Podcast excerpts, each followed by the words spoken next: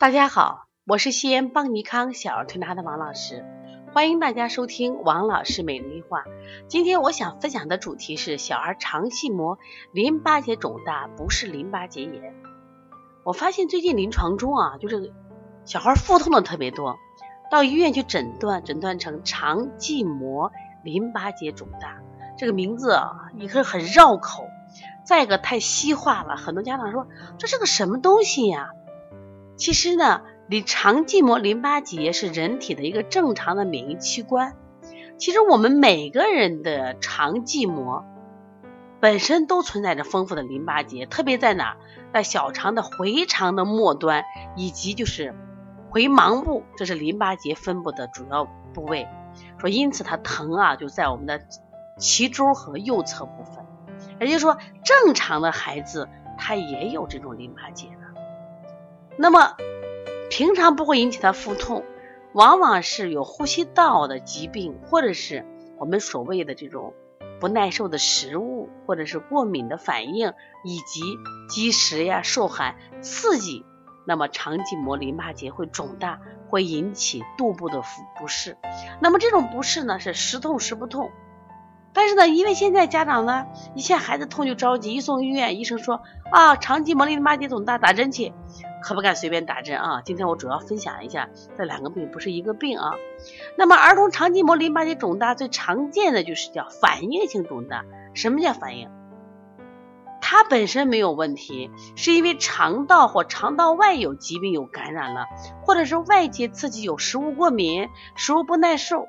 刺激，哎，它就反应性肿大。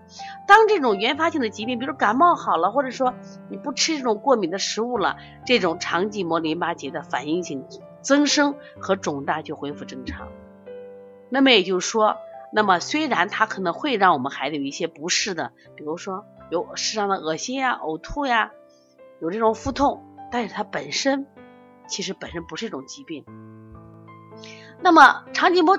这个淋巴结肿大呢，它呢，嗯，大多是自限性，而且呢，可能是这个病毒感染的多一些，细菌感染的少，所以说一般不用去抗生素啊。真的，你不要随便给孩子用抗生素。就是我们要用抗生素，是不是要查化验单呢？呃，这种情况往往在化验单里没有细菌感染。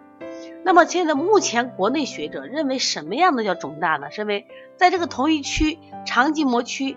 有两个以上的淋巴结，而且它的淋巴结的长径大于十毫米，短径大于五毫米，这样才能诊断为肠系膜淋巴结肿大。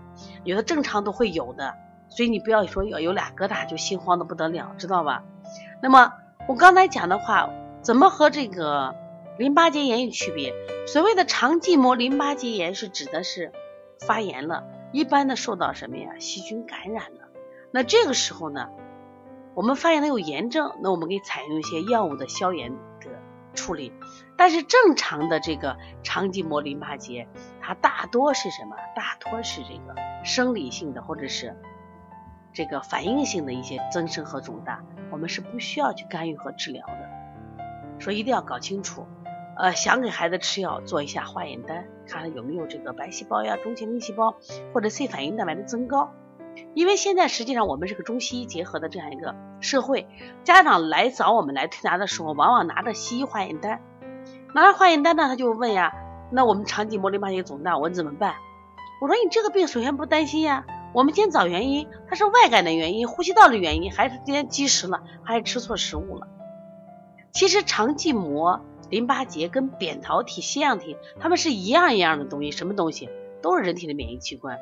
他们本身都不是病，他们本身之所以增生，就是为了保护孩子，就是或者说发出消息素信号弹，知道吧？所以你不要因为它去治病，我们一定要找到让肠系膜淋巴结肿大的原因是啥，让扁桃体腺样体肥大的原因是啥，否则的话，你刻意的去在淋巴结上下功夫，那效果不是很好。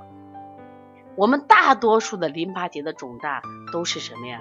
生理性的、反应性的，病理性的不多。当然，如果有病理性的，那我们该怎么治疗？该用药还是要用药。如果大家呢，如果有一些这样的问题不懂的话，可以直接拨我的拨打我的电话幺三五七幺九幺六四八九。最近呢，我们很多同行说王老师，我有些问题搞不清楚了，来咨询你可以吗？我说没问题，可以的。另外，如果是想购买邦尼康的相关书籍，可以在淘宝搜“邦尼康小儿推拿书籍”。我们有二十五种呃咳嗽，二十八种发烧，以及黄老师讲临床辩证以及小孩舌诊这样的书籍。我们所有的书籍，首先是好用、接地气，哦，看起来很轻松。目的呢，是我们希望通过这样的书籍，能帮到更多的小儿推拿同行和这些呃育儿知识还比较欠缺的妈妈们。啊，通过这种学习，让我们掌握更多的育儿知识和调理保健的知识，让我们的孩子少受伤害。啊，如果想购买的话，也可以直接联系我们的王小编幺八零九二五四八八九零。